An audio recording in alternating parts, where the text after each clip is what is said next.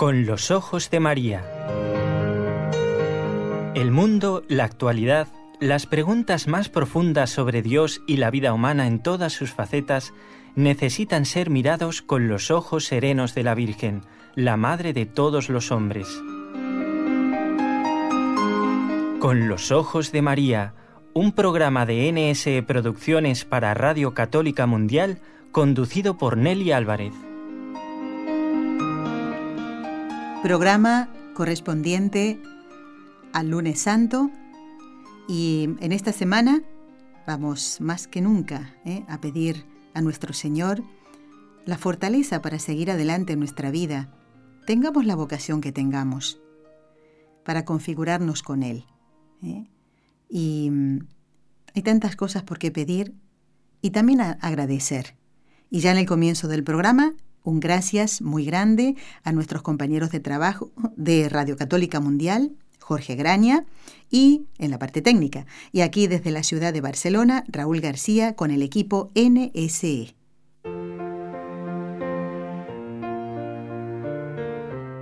Destellos sacerdotales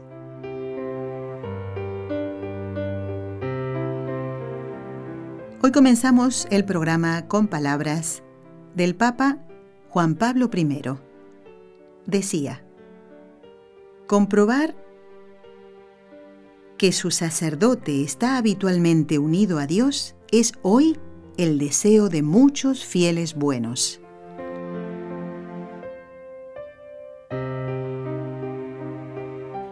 Lo habíamos prometido el viernes pasado, que hoy estaría con nosotros en vivo y en directo el padre Jorge López Teulón, que es sacerdote de la diócesis de Toledo, aquí en España, capellán de un colegio de Talavera de la Reina y además postulador de las causas de los mártires de la provincia eclesiástica de Toledo, y que tiene algo muy particular el padre Jorge.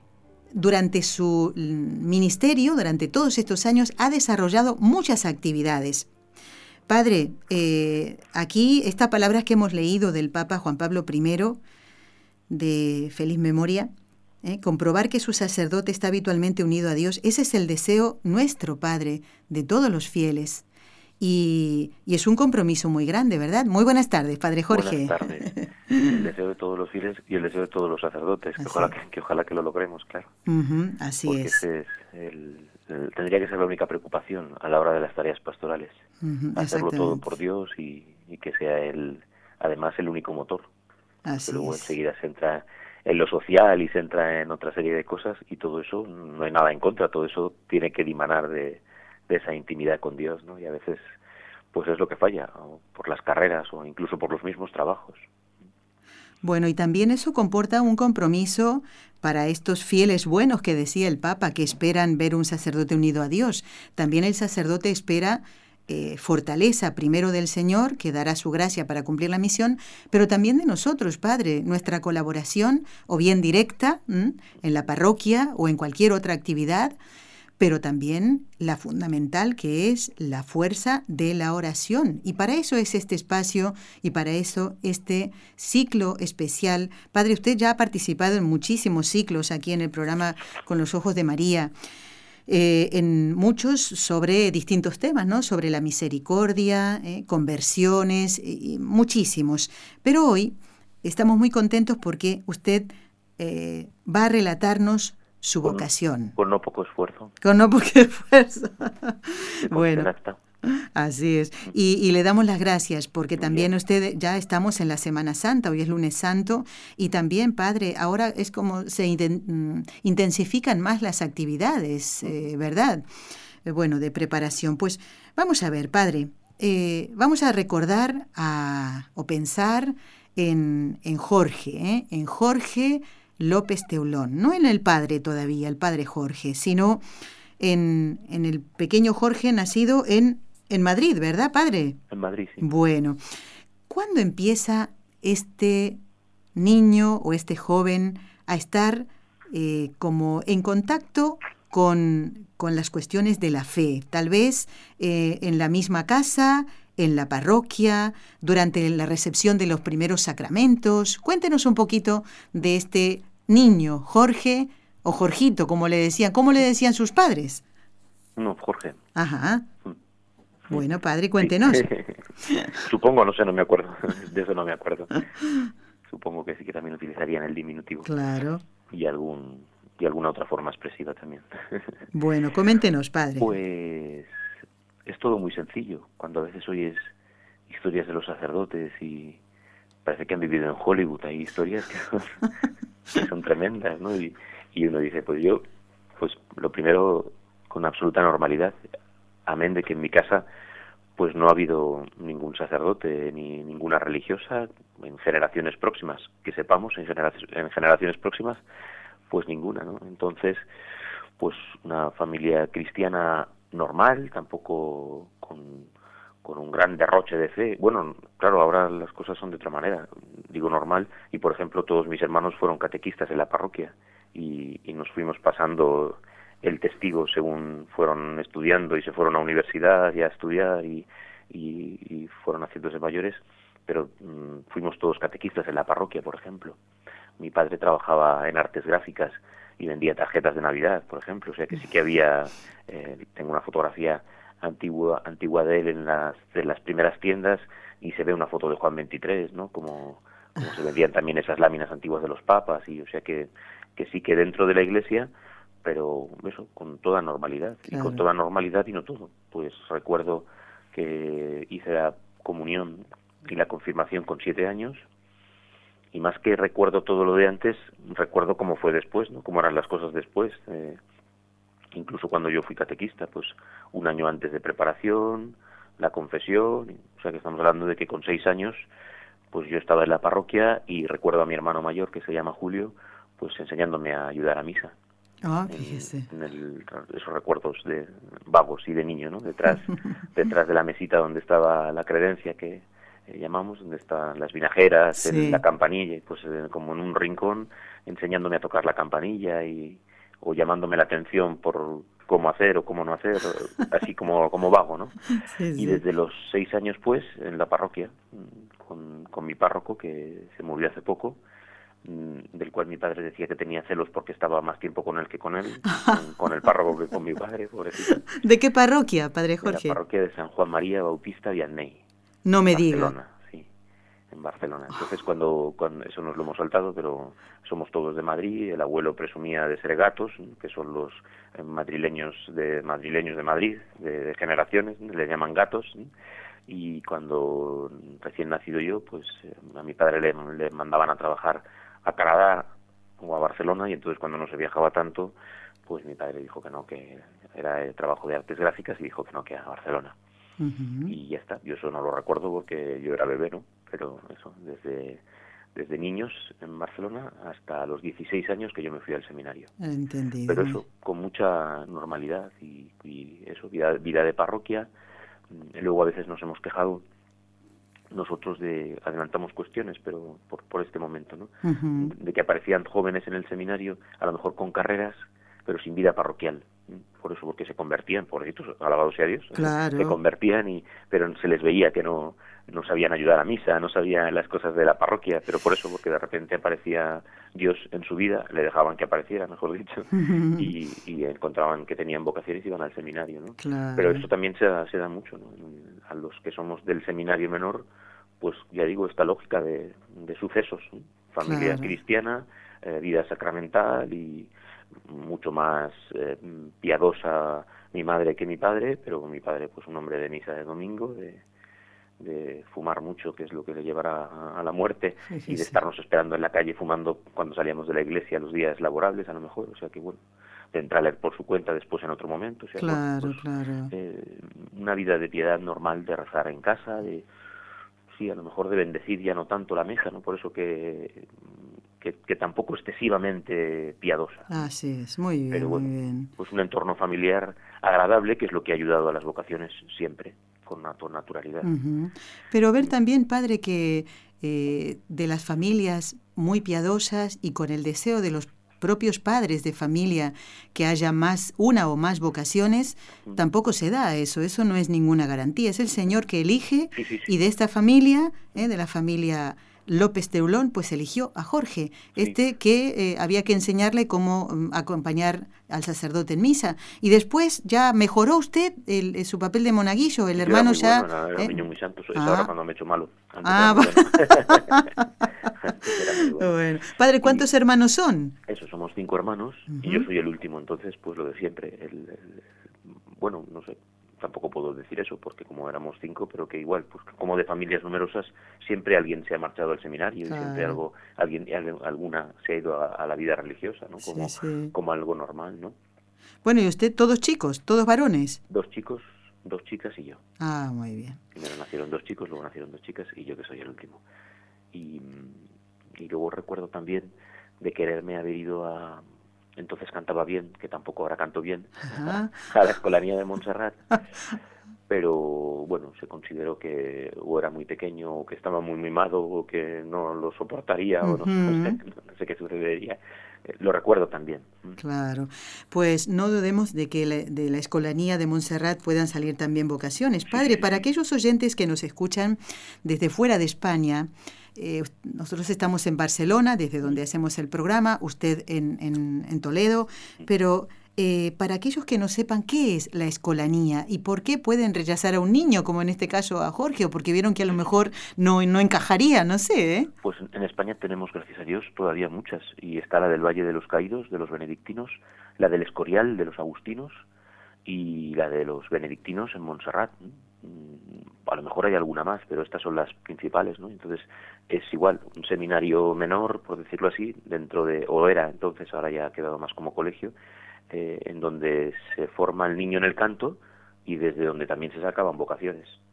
Entonces eh, se hacen todos los estudios y pequeños, pues a qué edad puede ser, pues yo ahora no lo recuerdo, pero creo que es como con, con 9, 10, 11, incluso ya lo recogen. Nosotros de aquí, desde esta zona de Talavera, tenemos mucho en estos otros dos que digo, en, en el Valle de los Caídos y en el Escorial, y ahí me imagino que será igual.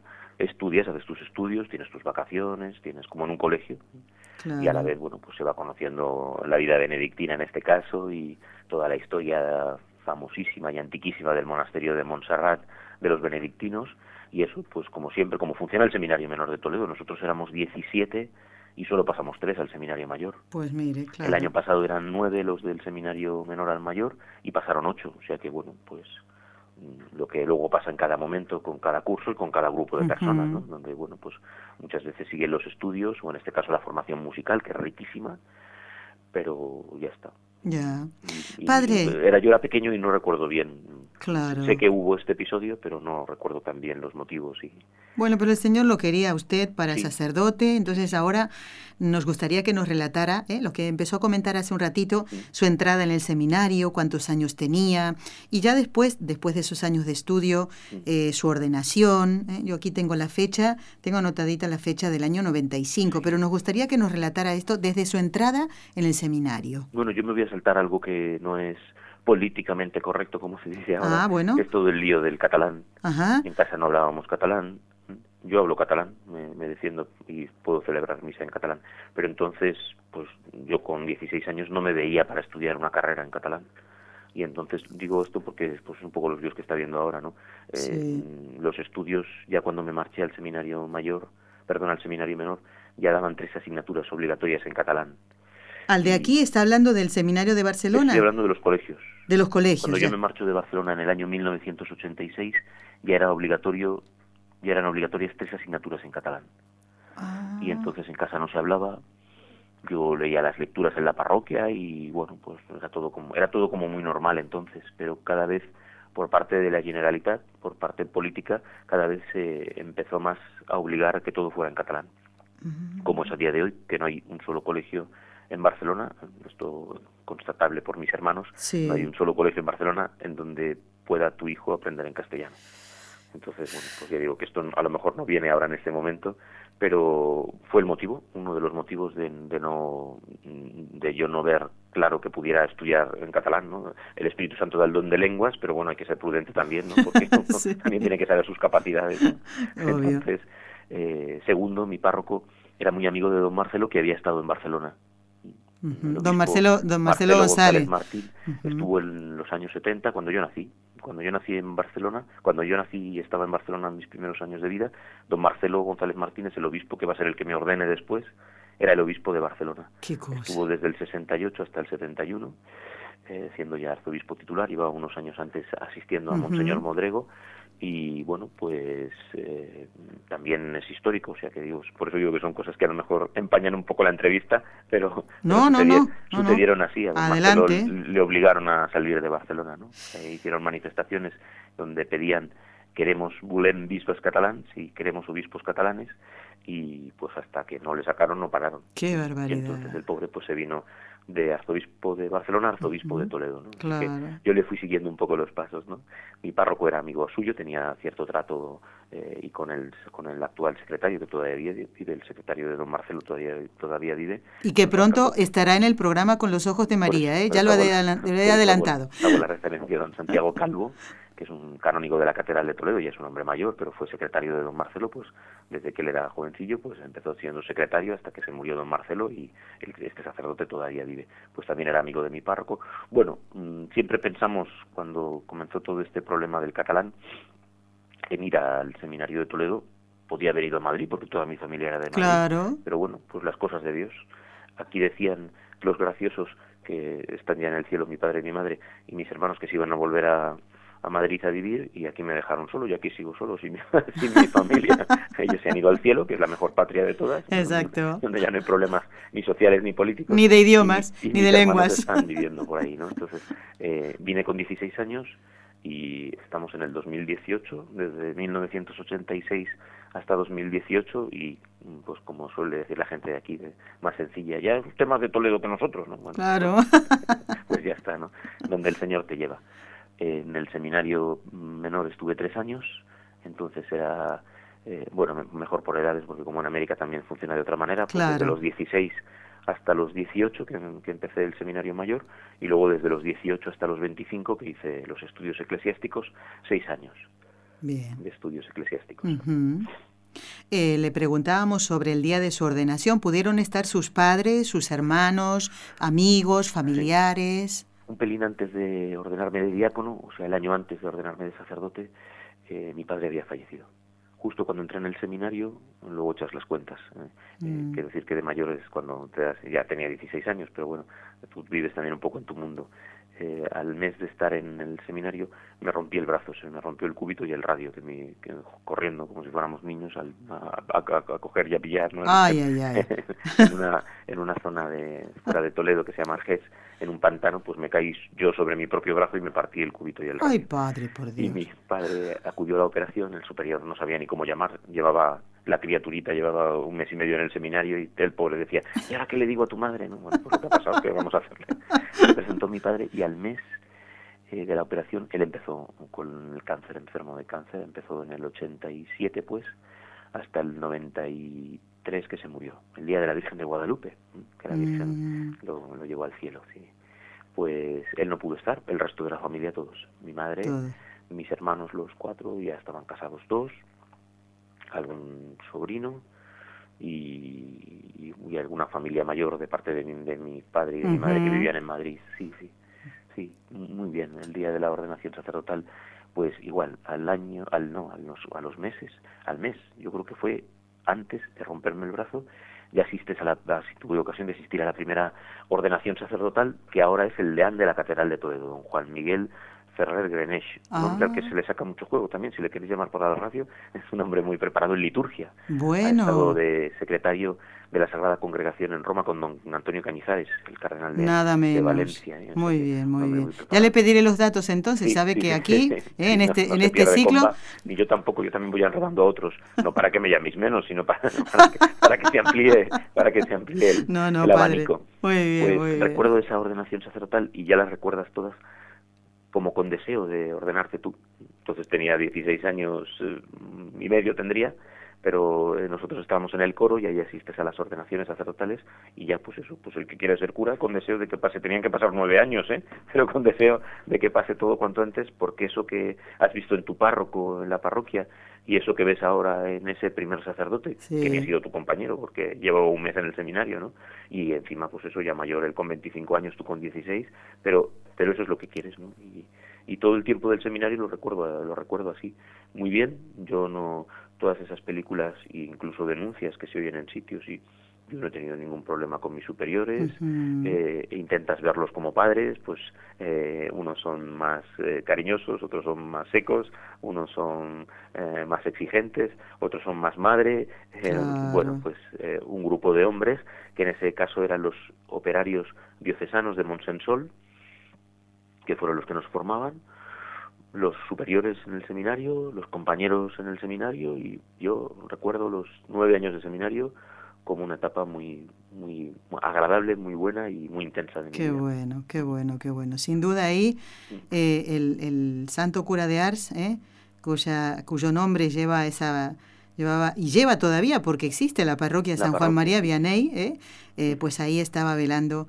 por eh, futuro Padre Jorge. Bueno, ¿cuándo celebra su primera misa? Y a partir de ahí nos gustaría que ya comentara eh, la primera misión, cuál es el obispo eh, de qué diócesis, ¿no? Si sería de la misma donde fue ordenado. De Toledo, sí, Ya, de Toledo, entonces ya comienzan esas misiones, porque antes dijimos que lo suyo es realmente bastante variado, padre, pues ¿eh? la verdad que sí. Cuando uno echa la vista atrás, pues le da gracias a Dios de poder haber trabajado mm, en tantos lugares y, bueno, haber trabajado, que es de lo que se trata. Decía, ahora estos días eh, estuve dando clases en el instituto y cuando llegaba el viernes decían los profesores, bien, a descansar el fin de semana. Y yo tenía tres o cuatro bodas en la basílica donde estaba, tenía un montón de misas y, y decía, sí, qué bien, a descansar. Y yo decía, a descansar vosotros, que podéis. A ustedes, ustedes. Entonces, cuando trabajas, pues no piensas tampoco en el descanso, ¿no? A veces eso pasa mucho en los ambientes académicos, ¿no? Ya es miércoles, ya estamos a la mitad, de, ya es viernes, dices tú, parece que no quieres vivir, que estás deseando eh, estar de vacaciones y el, el domingo estarás con una depresión porque el día siguiente es lunes, ¿no? Que le pasa a mucha gente. Entonces, bueno, pues lo primero trabajar, gracias a Dios, por la gloria de Dios. Pues como había familia que era muy mayor eh, en Madrid de parte de mi padre, el mismo día de la ordenación celebré mi primera misa en Madrid, eh, o, por decirlo así, celebré dos primeras misas, una en Barcelona, en la parroquia, que sería, pues, entre comillas, la oficial, ¿no? Pero ese mismo día ya celebré, porque ellos no iban a trasladarse a Barcelona. Entonces, eh, en Madrid, cuando no se viajaba y cuando éramos niños, los, la gente de Madrid, bueno, saldría a muchos sitios, ¿no? Pero en principio había tradición de ir al Pardo a, ver los gamos, unos, unos ciervos que había a los que se les daba de comer en la mano, todavía pasa, ¿no? Y, y, hay un Cristo yacente espectacular de Gregorio Fernández y están ahí los capuchinos. Y también es muy famoso ir a Medinaceli, en el mismo Madrid, al Cristo de Medinaceli, de, de los capuchinos también, ¿no? Eh, eso lo hacen los lo hacían y lo hacen los madrileños con mucha frecuencia, ¿no? y por haber sido sitios de infancia, pues celebré mi primera misa allí en los capuchinos. Se había ah. casado a mi hermano además allí, el, segundo hermano se casó allí también en los capuchinos del Pardo, y allí celebré mi primera misa. Ya digo que hay un Cristo yacente espectacular de, de un escultor muy famoso del, barroco, Gregorio, Gregorio Fernández, y allí celebré esa primera misa. Luego esos primeros días pues se pasan, y así sigue siendo a día de hoy, en ir a con celebrar de las primeras misas de tus compañeros. ¿eh? si decía que cuando el seminario menor éramos 17 y pasamos 3, pues luego venía gente de fuera, de, otros sitios de España incluso, y, y, gente que venía de, con sus carreras, incluso chavales con 18 años o 19 que, que ya habían tardado en ver un poco, pero que entraban en el seminario, y nos volvimos a juntar otro grupo de 14. 14 con algún otro compañero de, de, seminarios de misiones que había en la diócesis de Olías del Rey de mexicanos y de Ajofrín, un pueblecito de, de peruanos, pues al final también fuimos 16 sacerdotes ordenados y eso, pues las primeras misas, vamos unos a las misas de los otros, Qué las misas, ¿no? y, celebramos, a, estás con tu compañero que celebra la primera misa, con su familia, ¿no? Son, son nueve años o seis de estar conviviendo, ¿no? Pues normalmente conoces a todos los padres, a los hermanos, hay un trato muy familiar, ¿no? Con, con casi todos, con la mayoría. Es bonito eso también, padre, porque eh, después ya empieza, no digo la desbandada, sino los distintos destinos y ahí ya ¿eh? es pues como... En, en 23 años que vamos a hacer ya pues con compañeros que están en el, pero que aquí, ¿eh? o sea que tampoco en, el Tíbet predicando, sino en la misma diócesis que es muy extensa, pues a lo mejor mañana, que es la misa crismal, te vuelves a ver, pero no trabajas con ellos, estás de punta a punta y no te ves. pasa el año y no te ves. y si por lo que sea tú no has podido ir o él no ha podido ir, en el aniversario nos juntamos. Pero eso que a, veces pasan años en que no te ves, ¿no? Claro. Pero sigue la, pues eso, como, como hermanos, como familia, ¿no? Eh, sabes del otro y, y, te abrazas y te cuentas como si fuera ayer cuando te has visto, ¿no? Gracias a Dios. O sea que sí que hay muy buen ambiente. Más allá de lo que se dice, no somos religiosos, no vivimos juntos, pero más allá de lo que se dice sí que hay una, una familiaridad para llamarte en cualquier momento porque te ha venido una señora de ese pueblo y, necesitas hacerle un favor a no sé quién y coges el teléfono y llamas. Oye, ¿qué tal? Y vuelves a hablar y vuelves a, a, pedirte, vuelves a ayudarte, ¿no? Eso hay mucha familiaridad, gracias a Dios. Qué bueno, qué bueno. Y luego el 9 de julio que fue porque los que vivimos lejos nos quedamos los últimos, o sea que no, había ninguna fecha señalada, ¿no? A veces sí que sí que se busca un día del calendario litúrgico, el, la Virgen del Carmen, pero igual pues pues tampoco te esperas tantos días, enseguida quieres quieres celebrar tu primera misa y, empezar con, con el ministerio, ¿no? Claro. Y ya está, pues las cosas son de la siguiente manera. Normalmente nos ordenamos, y así sigue siendo en Toledo, en el mes de julio, ordenación y cante de misa, y hasta septiembre no te incorporas. ¿no? Tienes como ese mes y medio, dos meses, eh, no de vacaciones, porque también eso de que nosotros hagamos vacaciones, pues no, no son mm. vacaciones así en ese sentido. ¿no? y, y, entonces eh, yo le había pedido a don Marcelo irme a Albania. ¿eh? ¿Albania? A, a, trabajar. Sí, siempre he sido un poco los niños allí en Guatemala, que luego hablamos de eso, eh, dicen, tienen una expresión allí en, América, o por lo menos en el hogar, ¿no? que dice, este es un llama atenciones, ¿no? lo dicen todo seguido, ¿no? un llama atenciones, pues, ¿no? Pues, no, sé si por llamar la atención o porque siempre son cosas, un poco cosas un poco así, ¿no? Ya, llamativas, ¿no? Bueno, pues había ido a Tierra Santa con mi párroco, y los franciscanos, que son los que atienden el apostolado mayormente, de, pues estuvieron hablando de las misiones y de aquello que te atrae, que te llama la atención, y en Albania, que salían, Albania fue el el único país declarado ateo del mundo. Ya se había muerto su dictador en el 85, estamos en el 95, han pasado 10 años. Y bueno, pues eh, mi padre acababa de fallecer, mi madre trabajaba, mis hermanos estaban todos bien de salud. Y pues yo dije, pues antes de empezar el ministerio, me voy unos años a misiones. Y don Marcelo dijo que no, que, yo era un niño y que dónde iba. Ah. y, me puso, en la carta de petición que me dejaba irme en el verano pero que el 1 de septiembre estuviese aquí para destinarme. Caramba. era muy castellano. Claro, pero usted había elegido justamente un territorio eh, de difícil misión, podemos decir, ¿no? Y de conflicto interno también, ¿no? Comanche. Comanche. bueno, pues, eh, mira, el 20% eh, es católico, el 70 o el 60 es ortodoxo, perdón, es musulmán, y el resto es ortodoxo, ¿no? No hay los líos que hay ahora, ¿eh? Y yo ahí comprobé cómo se puede convivir, cómo el mundo musulmán puede comprobar, cómo puede, puede convivir con el mundo católico. Ah, sí. Pero, pero sí que es verdad que precisamente porque también se prohibió lo musulmán, pues tampoco era el mundo musulmán que podemos conocer, tan agresivo en algunas zonas y, y, de, y con el tema del terrorismo actual. ¿no? Estamos hablando del año 95, o sea, estamos hablando de hace muchos años, ¿eh? y las cosas eran de otra manera. Eh, fui con ellos, estuve con las religiosas de Madre Teresa de Calcuta. Eh, bueno, cuando te mandan el destino, eh, te suelen llamar o incluso convocan a todos los sacerdotes y se lo dicen cara a cara, ¿no? Entonces, como era el verano, pues normalmente te llegaba una carta a casa, que así fue, ¿no? O sea que una de las pocas veces que pude llamar por teléfono, mi mamá me dijo, acaba de llegar una carta del arzobispado, que te mandan a la parroquia de San Andrés de Talavera de la Reina. vale, bien, bueno, esto no sabía ni dónde estaba yo, no sabía ni dónde están los sitios, ni, las cosas, ¿no? Y, aquella, y aquella conversación, que la recuerdo con mi madre, pues se ha convertido en estar 23 años de apostolado en esta ciudad magnífica de Talavera de la Reina, en la que... Ah. ¿Dónde está ahora, padre, verdad? Trabajo, sí, donde, donde os estoy atendiendo por teléfono, donde vivo y donde trabajo. Y bueno, pues estuve en esa misión un mes y medio, de ahí puedo contar todavía cosas, pues empecé a celebrar la misa antes en albanés, eh, que en castellano casi, porque claro, recién eran, eran las mieles de, los, de, los, de las primeras semanas y meses del sacerdocio. El albanés es complicadísimo.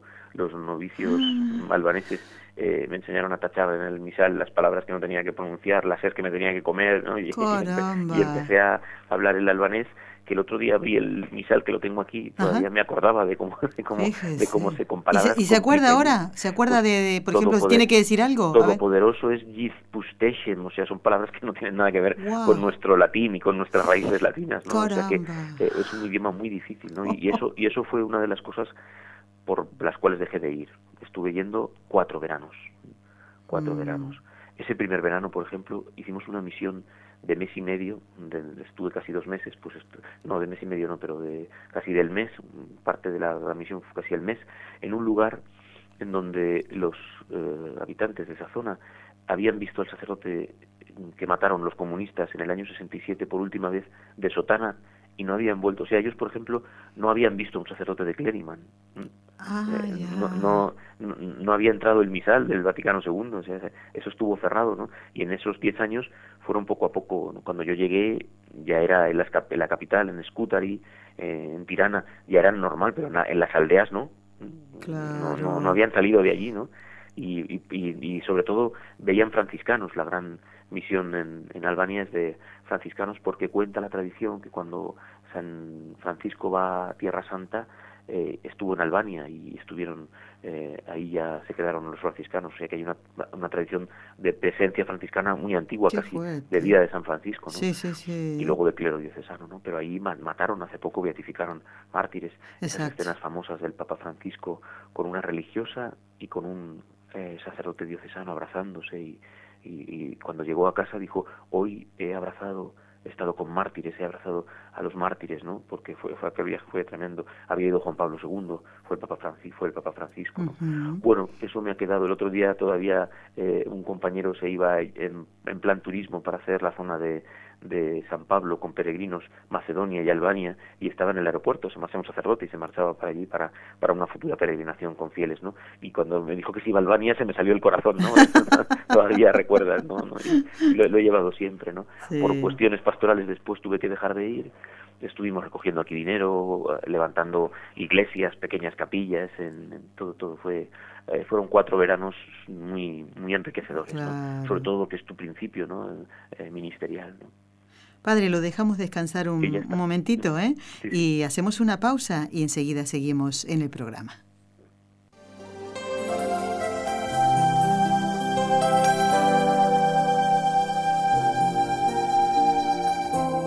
Estás escuchando en Radio Católica Mundial el programa Con los Ojos de María, en vivo y en directo, presentado por el equipo Nuestra Señora del Encuentro con Dios desde Barcelona.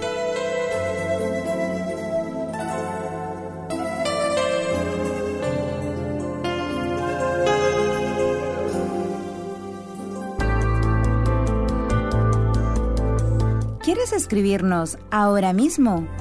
Puedes hacerlo al siguiente correo electrónico con los ojos de María arroba nsradio.com.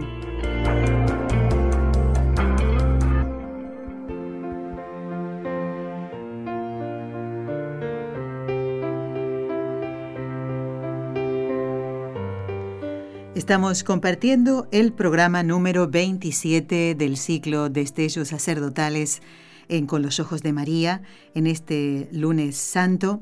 Le agradecemos al Padre Jorge que esté eh, aquí con nosotros, nos está relatando su vocación. Nos ha hablado de esos eh, primeros años, de su labor como monaguillo, eh, la recepción de los sacramentos, la comunión, la confirmación, su entrada en el seminario menor con 16 años y esos primeros pasos como sacerdote en Albania, nada menos. Eh, padre, dijimos que usted había realizado en todos estos años desde el 25 de junio, ¿verdad? De 1995. 95. Eso es. Varias funciones, varias, varias tareas, podemos decir así, ¿no? Eh, pues luego cuando ya terminan esas vacaciones casi únicas, ¿no? Porque eh, las, las del primer momento son más largas, ¿no? Por decirlo así. Luego ya, pues son como las de todo trabajador. Tenemos un mes de vacaciones y, y, a veces, y a veces ni eso. Ni ¿eh? y a veces ni eso. Pero bueno, hablando un poco para con las formas del mundo, ¿no? Pues a veces ni eso. Y entonces ahí ese primer verano se larga un poco, pero en principio pues en septiembre ya depende de, con, con tu párroco, pues ya te aclaras pues para las fiestas parroquiales que suelen ser en el mes de septiembre muchas veces eh, para incorporarte al comienzo de curso parroquial con las catequesis normalmente es la primera quincena de septiembre pues te presentas en la parroquia a la que te han destinado y allí me fui a la parroquia de San Andrés una de las parroquias antiguas que hay aquí en la ciudad y el nombramiento era de coajutor con un ah. sacerdote, eh, se marchaba a misiones el sacerdote que estaba en la parroquia a Chile, entonces teníamos algunos sacerdotes trabajando en Chile, en el Perú, y bueno, pues se, se marchaba a Chile y yo le sustituía. Y bueno, pues igual eh, hace muy poquito, hace dos semanas yo creo, fui a celebrar, a sustituir al, al coajutor que me pidió que no podía estar y pues vuelves con, con, muchísima alegría ¿no? Al, primer al primer destino ¿no? al lugar donde comenzaste a, a, celebrar misa y la primera donde fue lo primero todo no tu primera semana santa tu primera tu primer grupo de catequesis de niños de todo no entonces eso se recuerda siempre pues pues muy bien no y ya está pues eh, me nombran para la parroquia. En, normalmente aquí todavía los sacerdotes damos clase de religión hay muchos seglares dando clases de religión, pero nosotros por los estudios eclesiásticos y en comparativas civiles, pues por supuesto todos podemos dar clase hasta los 18 años en los institutos y en los colegios de, de religión. Mm, es raro que demos ninguna otra asignatura, aunque por la carrera comparable con letras podemos dar historia y podemos dar todas todas esas asignaturas, pero es muy raro. Yo creo que a día de hoy no hay nadie que esté dando otra asignatura que no sea religión. Y estuve pues en un colegio que hay aquí que se llama el Colegio Cervantes, pues también desde el 95 hasta el 2001 dando clase de religión a chavales de 16 15 a 18 años, que bueno, pues es otra faceta. Claro. A veces ahí se confunde, ¿no? Y no todos valemos, y me meto, para dar clase de, de religión. Una cosa es que seas sacerdote, otra cosa es que des catequesis, otra cosa es que eh, tengas una serie de ministerios hablados, que prediques, pero dar clase es otra cosa. Y a veces no todos valemos para... Pero bueno, es que como normalmente no se te pregunta, la diócesis necesita esto, te cuadras, señor, sí, señor, y te vas, y ya está. Yo, por ejemplo, yo hubiera preferido no dar clase pero bueno, pues es, una, es, otro, es otro ministerio, ¿no? Y, se hace mucho bien. Luego di otro año más también donde estoy de capellán porque hizo falta, ¿no? En el colegio donde estoy de capellán hoy día hay niñas de 2 a 18 años y, y las monjas son las que dan la clase de religión. Por ejemplo, el capellán no lo hace, ¿no? Otros, otros, he oído de otros capellanes, incluso décadas atrás, que sí que lo hicieron. Sí, sí, sí, conozco también padres. Pero bueno, eso es, en ese, ese campo es variado, ¿no? Y ¿Y el campo de los medios de comunicación para el padre Jorge qué? Pues empezó enseguida también, porque esta ciudad es muy grande. Aquí han llegado a vivir 100.000 personas, uh. ahora, hay, ahora hay como 90.000. Quiero decir, mm, grande porque Toledo son 600.000 personas, toda la, toda la diócesis, toda la provincia de Toledo son 600.000 personas, la provincia, y 100.000, pues sí, 100.000 están en una sola ciudad, pero es que luego los pueblos son pequeños, aquí alrededor 300, 500 personas en la parte de la Mancha hay, pueblos, ciudades de 3.000, 5.000, 7.000, ¿no? Pero la población grande está en Toledo y en Talavera, ¿no? Y bueno, pues vimos la necesidad de, mover el tema de medios de comunicación, ¿no? Estamos en el 96, todavía no ha empezado lo de Internet con, cuando nosotros estudiamos, eh, un compañero de los 120 seminaristas, un compañero tenía ordenador portátil, que era una carraca, pesaba más que otra cosa, y ya había sala de informática, pero como si fuese una cosa de... De última generación. de que estamos avanzadísimos, ¿no? Y, eran, eran de esos de dar con manivela casi. y, no había, o sea, era más que, bueno, pues eh, a, la, a la hora de, del descanso unos iban a hacer deporte o salíamos a jugar al fútbol o, a caminar, ¿no? Y si, si algún extravagante quería, estaba abierta la sala de ordenadores, ¿no? era una cosa como, no, no, yo creo que todavía nosotros por lo menos no veíamos el alcance que iba a tener todo esto, ¿no? Pero bueno, pues sí que a través de los medios de comunicación sí que siempre se ha visto, ¿no? La diócesis ya tenía radio, nosotros, don, don Marcelo, que fue, eh, se adelantó también en, en este tiempo a todo, pues eh, eh, fue la, primera radio eh, diocesana no dependiente de las de la conferencia episcopal pues la hizo ah. don Marcelo con en unión con Madre Angélica la que conocen a la que conocen sobradamente en América no por la NTV y, hace Radio Santa María de Toledo incluso antes de Radio María que están se oye tanto en tantos sitios no aquí, en España no y en, y en tantos otros lugares no pues él él antes en el 94 abre la radio diocesana Radio Santa María de Toledo, la hoja diocesana, y luego abriremos la televisión, ¿no? O sea que ha sido una de las diócesis pioneras en España en tener canal diocesano, eh, medios escritos y medio de radio, todo, ¿Pero usted qué hacía ahí, padre? Pues abrimos como una sucursal, ¿no? Por decirlo así. Ah. Entonces eh, trabajábamos en, pues eso, en, pasar noticias a, la cabeza, a la, diócesis a Toledo, ¿no? Y trabajábamos también en la emisora de, la cadena de los obispos que hay aquí en España y, en prensa escrita con lo que nosotros llamamos el Padre Nuestro, es la hoja que se reparte todos los fines de semana en la diócesis, ¿no? Bueno, pues como una pequeña delegación, ¿no? Y al de estar en trato con ellos, pues en el año 98, muy pronto, llevaba solo, tenía solo 28 años, que ahora echas la vista atrás y dices, bueno, pues ya está, pues eh, eh, nosotros somos un poco toreros, ¿no? pues el, el, toro que nos echen, pues... Allá vamos. Pues que te preparas para la corrida y sin ningún problema, ¿no? Y con 28 años, pues empecé a retransmitir para toda España la misa todos los domingos. Ah nosotros, luego lo hablamos también, en el, al año siguiente iría de capellán en este colegio en el que estoy. Hay 50 religiosas, pues imaginaros que el coro es muy bueno, el, coro de, de las, eh, eh, no el coro físico, sino las monjas que cantan, ¿no? Pues, pues, es un grupo muy potente y cantaban muy bien. Qué bueno. Y el espacio celebrativo mm, es muy bonito, aunque no se ve por la radio entrañaba dificultades, queridos amigos técnicos de, nuestra radio que, estáis aquí pinchándome, pues el espacio era, es muy alto, es una iglesia muy alta, eh, de los dominicos del siglo XVI, es, es una iglesia espectacular, pero con el, con el techo elevadísimo y oh. creaba mucho, se, oía como, eco. mucho eco.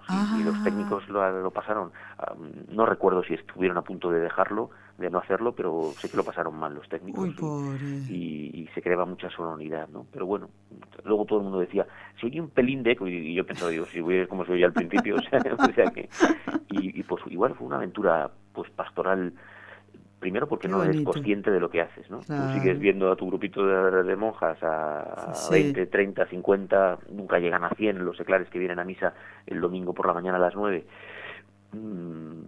un micrófono que es el mismo tuyo y que cuando entraba en la sacristía estaba el técnico, al cual le saludaba porque somos educados y desayunábamos, juntos, pero que tampoco le veías durante la misa. Se quiere decir que, tu espacio celebrativo no cambia.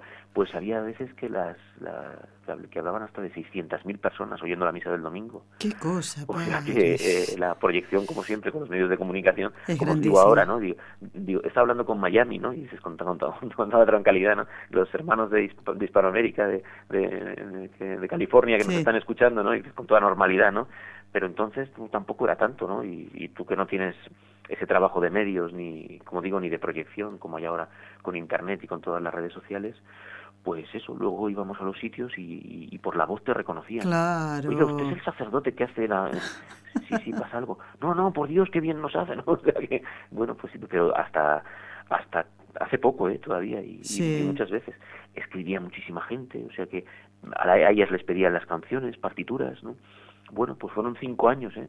porque normalmente se hacían eh, los tres ciclos A, B y C y iban a otro sitio, pero nosotros tuvimos que, alargarlo, estuvimos cinco años. ¿eh? O sea que fue una experiencia eh, muy exigente de prepararte bien la homilía, que, ya me la preparaba, ¿no? Antes, pero que eso es una responsabilidad, no saber que oye tanta gente, ¿no? A veces algún obispo incluso, pues pues tengo los fines de semana, ¿no? Y a veces cojo alguna idea, ¿no? Y sacaba pecho, ¿no? Y decía, bueno, pues oye, qué, importante soy, ¿no? Luego decía, pues, yo pensaba, y por este obispo, el trabajo que tendrá para no poder prepararse la homilía, que tiene que oírme a mí, ¿no? O muchos compañeros cuando iban con, de pueblos a pueblos con la radio, pues les cogía la hora de la homilía y y, que te oías, ¿no? Y luego te lo decían, ¿no? Sacaban ideas de esa... pues era, era muy... Qué bonito, padre. fue, una, fue una experiencia muy satisfactoria. Qué bonito, qué bonito. Porque, porque, ves, ¿no? Hay muchas veces que no ves el bien, ¿no? Ya cuando uno va siendo mayor ya lo empieza a ver, ¿no? Hace 15 años me dijo usted en el confesionario y dices, Ah, sí, sí, sí, seguro, seguro. No, no sabes ni quién es, ni qué le dijiste con un confesionario, en una rejilla, hace 15 años. Pues yo qué voy a saber, ¿no? Pero ves cómo actúa el Espíritu Santo. Exactamente. pero con esto de la misa, como que se lo vi casi inmediatamente, ¿no? No, dejaba de ser un mocoso con 28 años, eh, con muy pocos años de ministerio, ¿no? Y, y, fue muy muy satisfactorio. Sí. Qué bonito.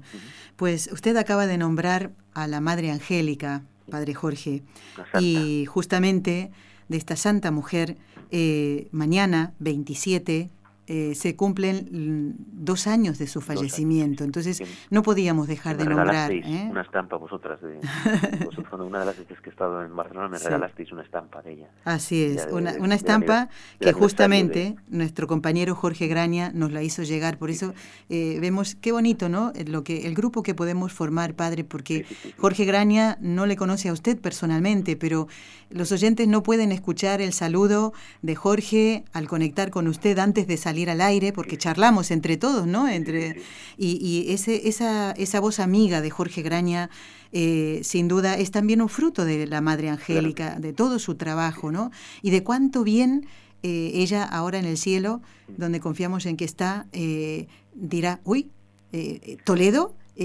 ¿Cómo? Hizo humanamente y ahora desde el cielo pues ya... Pues, Más todavía, ¿no? Así que bueno, la vamos a encomendar. Digo que además aquí el primer año nuestro de televisión ahora lo digo de memoria, pero si no fue año, fue año y medio, era en conexión con Madre Angélica. Fíjese. que ya, ya no estaba don Marcelo, estaba don Francisco Álvarez, que fue el que le sucede, por cierto que todavía vive en Madrid, está con Alzheimer, con mm. más de 90 años, pero él vio que eso era necesario, lo que don Marcelo había proyectado, que a veces eso, somos, se ha hecho esto, pues ya no lo hacemos nosotros, no, no, no, pues él, él siguió lo que, lo que don Marcelo comenzó con esto de los medios de comunicación y fue don Francisco, el siguiente obispo, el siguiente cardenal, el que trae a Madre Angélica, llegó a venir aquí a, Toledo, o sea que estuvo aquí físicamente en Toledo y ah. estuvimos, ya digo, me parece, a lo mejor más, ¿eh? es que eso sí que yo, eso ya sí que lo dudo, eh, porque yo luego lo decía, soy el único encargado de medios de comunicación que no tiene televisión en su casa, ¿no? Entonces, lo y se arregló. ¿Cómo vamos a hacer televisión? Hay que seguir la actualidad. Digo, yo la sigo de otra manera, no os preocupéis. No Cuando teníamos alguna reunión, ¿no? Entonces, yo creo que fueron casi dos años, a lo mejor incluso. ¿eh? Y creo que la conexión se mantuvo y, con, el, con el espíritu de ella, claro. Y con, Por supuesto. cómo hacía ella las cosas que, con, con, la que aprendimos tantos, con la que aprendimos sí, tantos. Sí, sí, no, yo también lo debo decir así, eh, porque ahora no, no tengo televisión en mi casa, porque, porque no, no tengo pero durante muchos años, eh, antes de venir a España, mm, veía la programación de, de, EWTN en Argentina y me daba tanta rabia, padre, mire, se lo tengo que decir, porque cortaban a una hora determinada por esto de los satélites y de cuánto se paga y me ponían la Deutsche la Deutsche Televisión de, Alemania. Digo, pero ¿qué quiero saber yo de Alemania? Yo quiero ver la Madre Angélica. ¿Eh? Y pero me hizo tanto bien espiritualmente que lo tengo en mi corazón. Inclusive recuerdo, padre, mire, ya que hablamos en este ciclo sobre los sacerdotes, un programa con un documental sobre San Pío de Pietrelcina. Y le estoy hablando de muchísimos años atrás. ¿eh? cuando todavía no era, no era santo. Todo el mundo lo sabía, pero la iglesia todavía no sé si vivió, hacía poquitos años que había muerto. Y lo, me, me acuerdo tanto de eso, de tanto bien, tanto bien que nos hizo todo el trabajo de Madre Angélica, ¿eh? y todos esos sudores ¿eh? y, lágrimas que ella tuvo que derramar en su trabajo.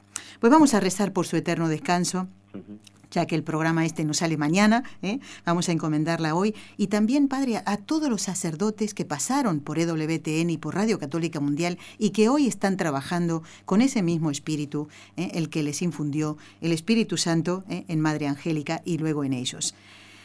En el nombre del Padre, y del Hijo, y del Espíritu Santo. Amén. Dios te salve María, llena eres de gracia, el Señor es contigo.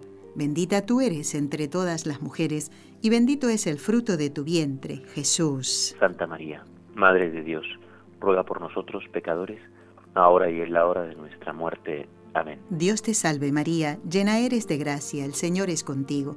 Bendita tú eres entre todas las mujeres, y bendito es el fruto de tu vientre, Jesús. Santa María, Madre de Dios, ruega por nosotros pecadores, ahora y en la hora de nuestra muerte. Amén. Dios te salve María, llena eres de gracia, el Señor es contigo, bendita tú eres entre todas las mujeres, y bendito es el fruto de tu vientre, Jesús. Santa María, Madre de Dios, ruega por nosotros pecadores, ahora y en la hora de nuestra muerte. Amén. Dios Padre Todopoderoso, por intercesión del Inmaculado Corazón de María, te pedimos la santidad de los sacerdotes del mundo entero.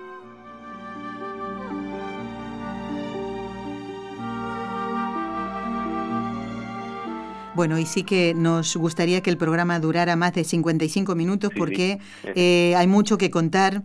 El padre ha pasado como eh, misionero en Albania, eh, celebrando inclusive la misa en albanés. Ha pasado por los medios de comunicación, o sea que nunca le asusta el micrófono. Ha estado como, bueno, muchas veces en el programa con los ojos de María por teléfono como ahora, pero otras veces aquí en este mismo estudio. Ha, ha, estado ya varias veces. y también, padre tenido, eh, ocasión, he tenido ocasión de escribir 20 libros.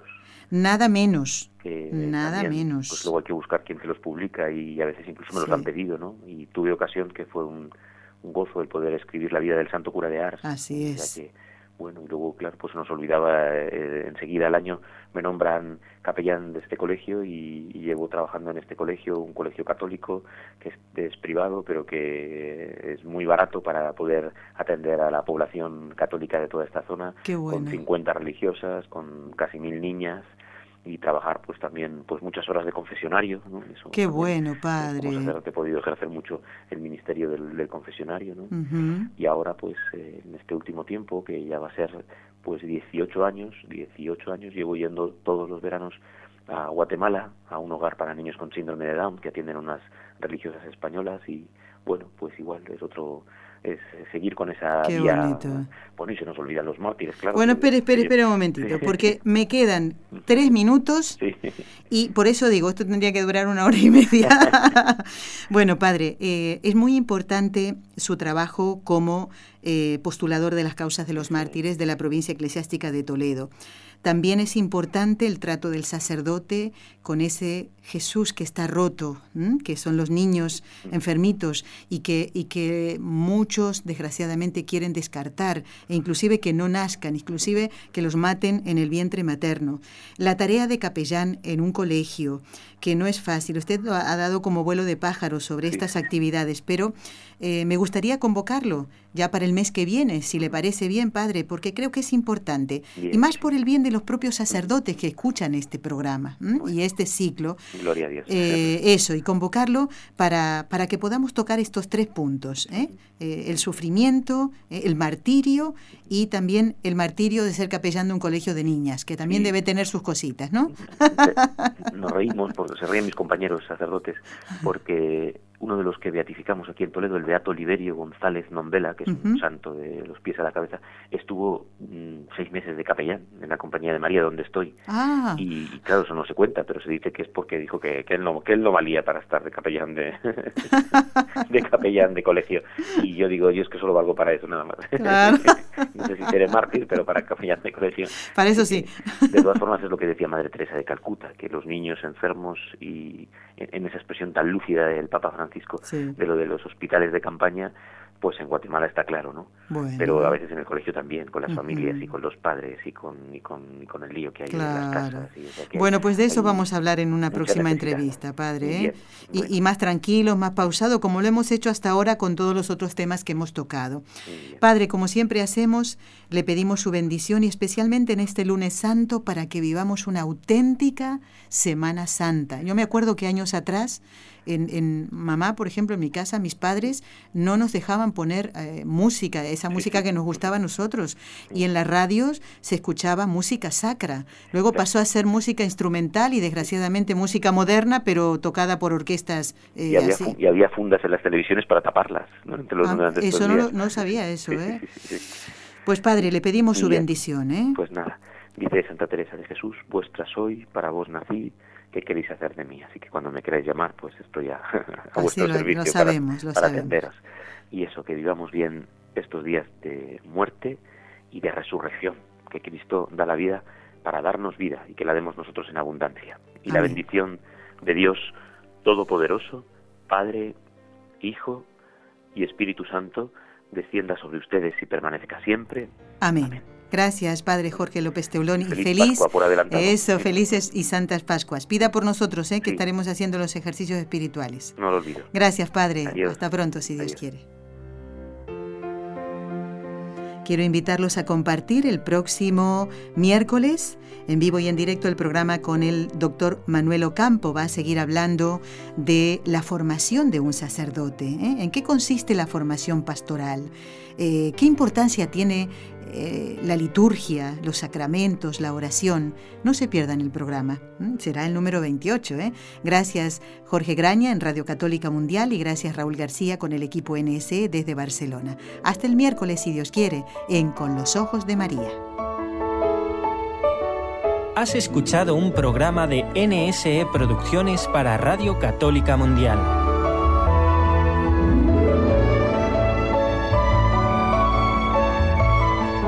¿Quieres conocernos? Escríbenos al correo electrónico con los ojos de María arroba nsradio.com. Envíanos tus sugerencias o comentarios con los ojos de María arroba nsradio.com.